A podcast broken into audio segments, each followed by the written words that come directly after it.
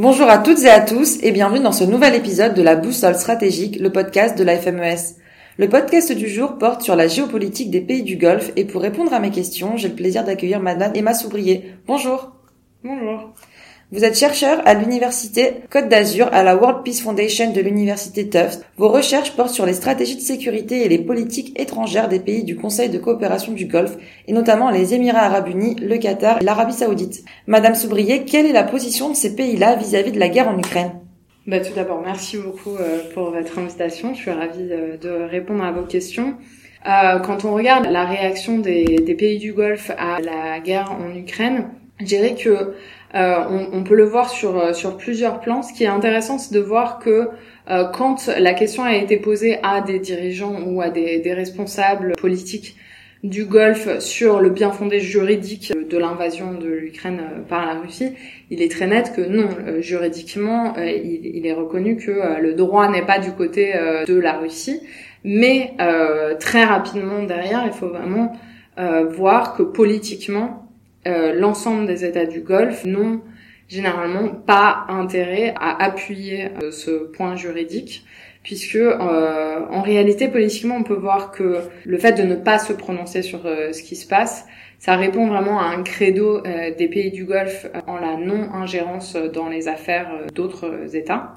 Et par ailleurs, à l'endroit de la Russie spécifiquement, c'est vraiment notable, sensible dans, dans beaucoup des, des discours des, des dirigeants du Golfe. Mais il y a vraiment cette idée que la Russie, peut-être euh, à l'inverse de certains de leurs partenaires euh, occidentaux,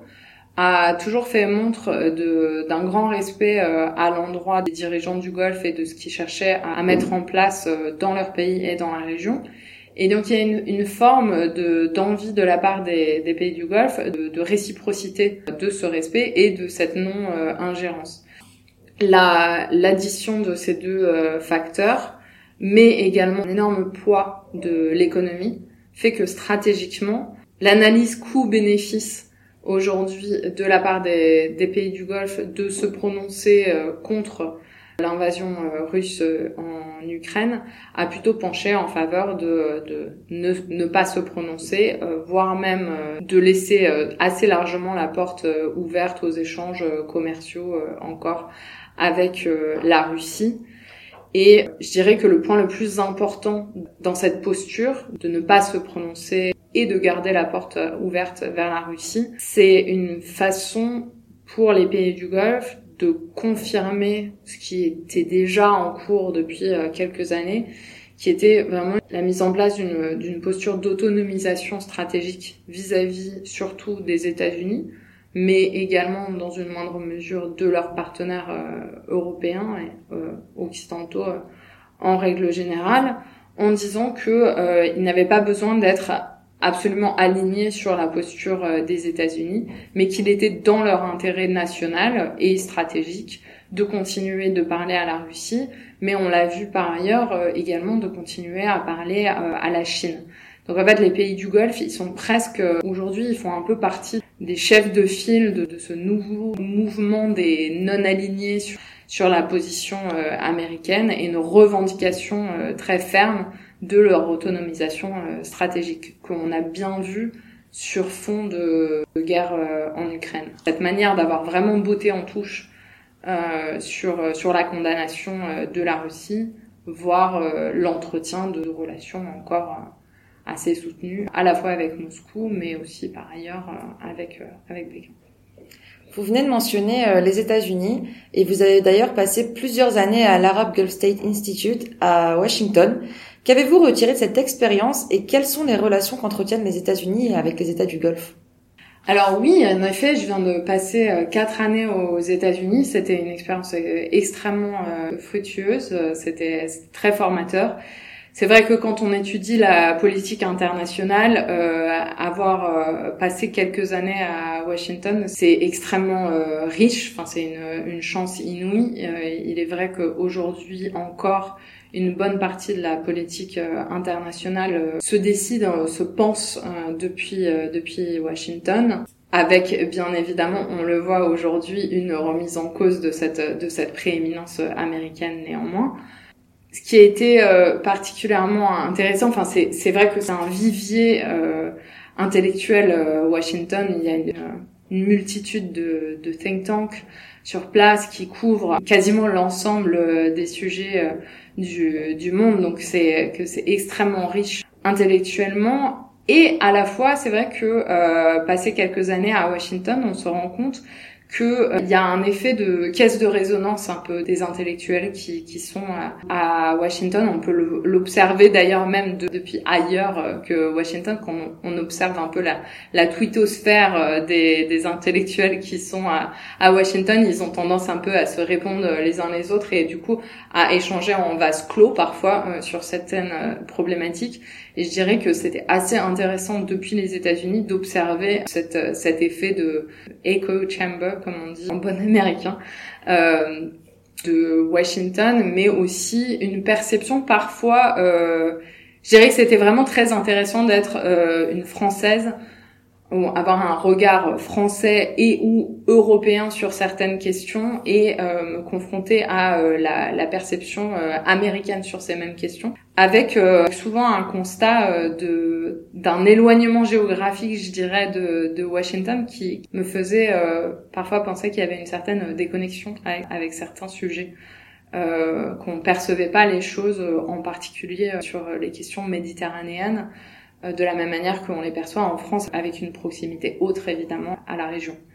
Euh, pour ce qui est des relations euh, avec euh, les pays du Golfe, et donc sur les quatre années où j'étais à Washington, j'étais à l'Arab Gulf States Institute in Washington, ce qui était vraiment intéressant, c'était bah, de, de, voir depuis l'intérieur les efforts de, de, pays du Golfe pour être sûr que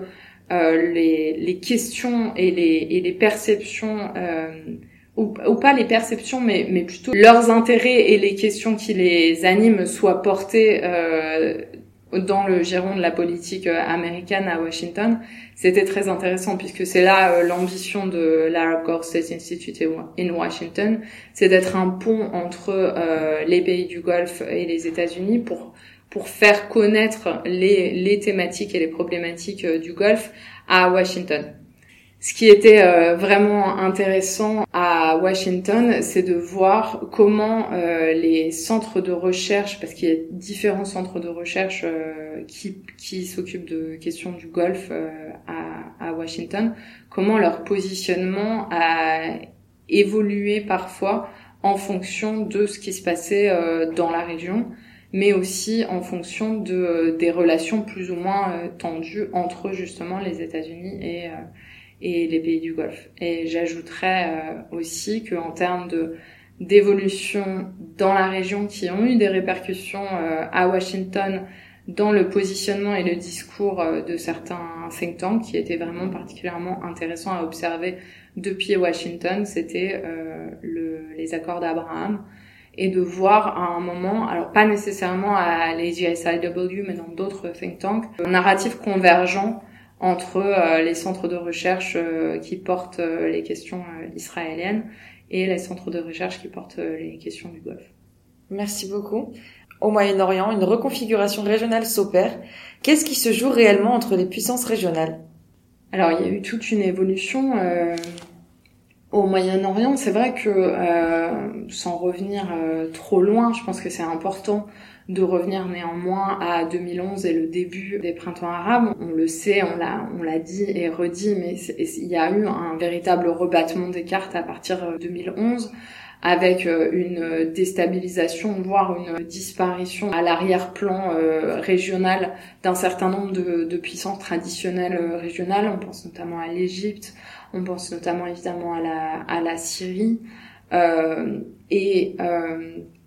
et dans ce contexte de gros rebattement de cartes euh, régionales et de, et de, de vacances euh, de pouvoir, on a vraiment vu les pays du Golfe s'engouffrer dans la brèche. Alors on peut décider de le, présenter comme une, réaction à une menace existentielle perçue ou on peut le formuler comme un effet d'opportunité pour, euh, pour avancer ses intérêts et son influence sur le, sur le reste de la région. Je pense que euh, les deux euh, se complètent en réalité. C'est très vraisemblablement un peu des deux. Mais ce qui a été vraiment intéressant euh, et qu'on a constaté dans l'ensemble de la région, c'est de voir que les pays du Golfe avançaient du coup euh, euh, leurs intérêts et, et, ces phénomènes de, de, de, nouvelles influences sur la scène régionale, mais selon euh, selon des partitions qui étaient parfois opposées. Donc on pense particulièrement aux oppositions qu'il y a pu avoir dès 2011 entre l'Arabie saoudite et le Qatar sur certains théâtres, notamment en Syrie, mais on pense également à euh, l'opposition euh, entre le Qatar et les Émirats arabes unis sur d'autres théâtres, en particulier la Libye évidemment, mais également l'Égypte qui a été vraiment au cœur de ces rivalités, avec vraiment la bascule entre le moment où Morsi avait été élu, puis renversé et la montée en puissance de, de Al-Sisi. On a vraiment vu, en fait, à travers ces, évolutions du pouvoir euh, en Égypte, l'évolution de la partition des influences et de la puissance des pays du Golfe dans le reste de la région.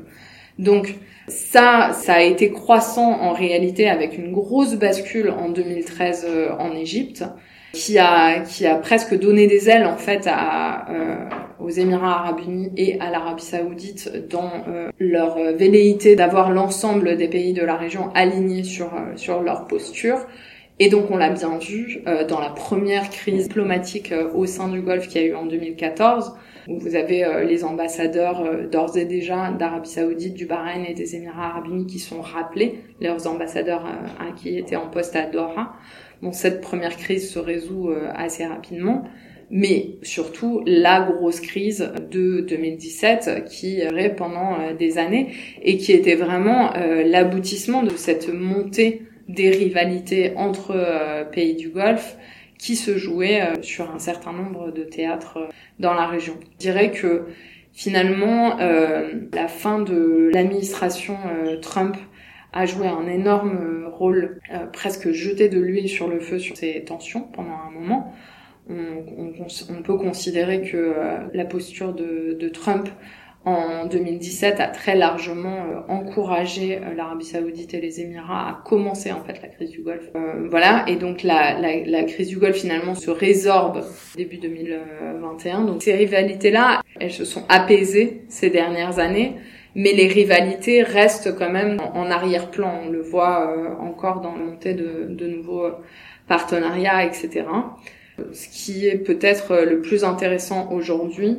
euh, c'est de voir que on assiste, en dépit de tout, de tout ce que je dis sur sur les rivalités entre ces États, on assiste à une nouvelle page dans les relations euh, entre les pays du Golfe, non seulement au sein du Conseil de coopération du Golfe, mais également avec l'Iran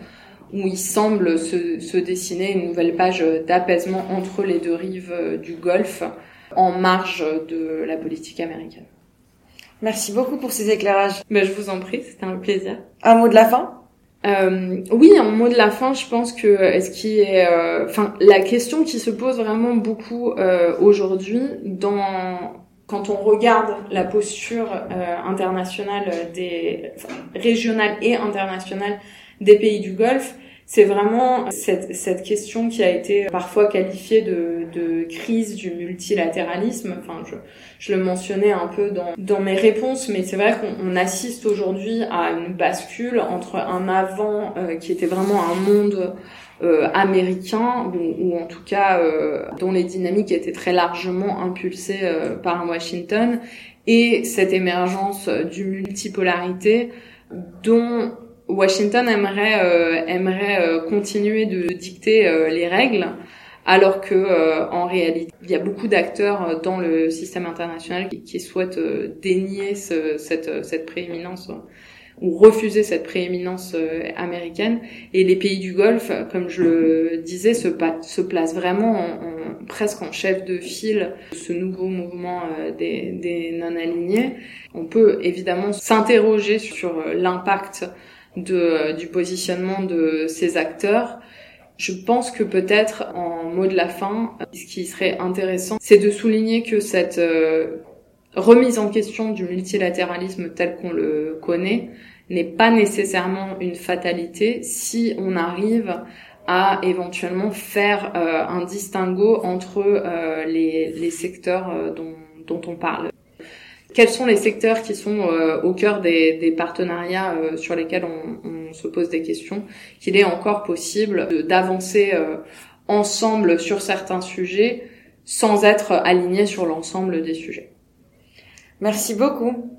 C'était la boussole stratégique avec Emma Soubrier sur les États du Golfe, un podcast que vous pourrez retrouver sur notre site internet fmes-france.org, sur toutes les plateformes de podcast et sur nos réseaux sociaux Facebook, LinkedIn, Twitter et Instagram sous l'intitulé Institut FMES.